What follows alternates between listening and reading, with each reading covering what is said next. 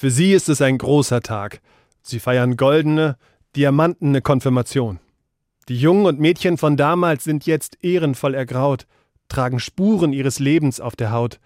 Hier und da werden Gehstöcke an die mitgereiste Gattin gereicht. Jetzt soll erst das Foto gemacht werden.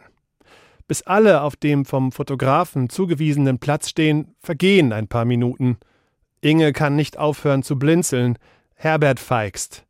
Ganz vorne, neben Inge, steht Heide, die damals immer ihre kleine Schwester mitnehmen musste. Sie hat heute 43 Tattoos. Ganz hinten und laut hustend steht Heinz und überragt immer noch alle. Die Zigaretten, sagt er und zieht die Schultern hoch. Links steht Hans Jürgen, er ist schon lange aus der Kirche ausgetreten, aber er ist viel zu neugierig, als dass er sich diesen Tag entgehen ließe. Vorne am Rand steht Irmgard. Ihre Ehe blieb kinderlos. Sie vermisst ihren Mann, der in diesem Jahr gestorben ist. Es ist beinahe wie damals, vor über 50 Jahren. Im Gottesdienst werden sie das Abendmahl und den Segen Gottes empfangen. Vorher denken sie an die, die nicht mehr dabei sein können und zünden eine Kerze an.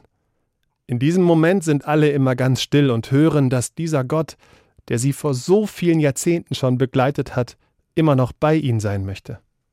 Du kannst nicht tiefer fallen als nur in Gottes Hand, sagt der Pfarrer. Später beim Kaffeetrinken klingt dieser Satz bei Inge immer noch nach. In ihrem Leben ist manches passiert, wo sie sich nicht von Gottes Hand gehalten gefühlt hat, aber glauben möchte sie es trotzdem. Sie blickt in die Runde und ist dankbar dafür, dass sie heute gekommen ist.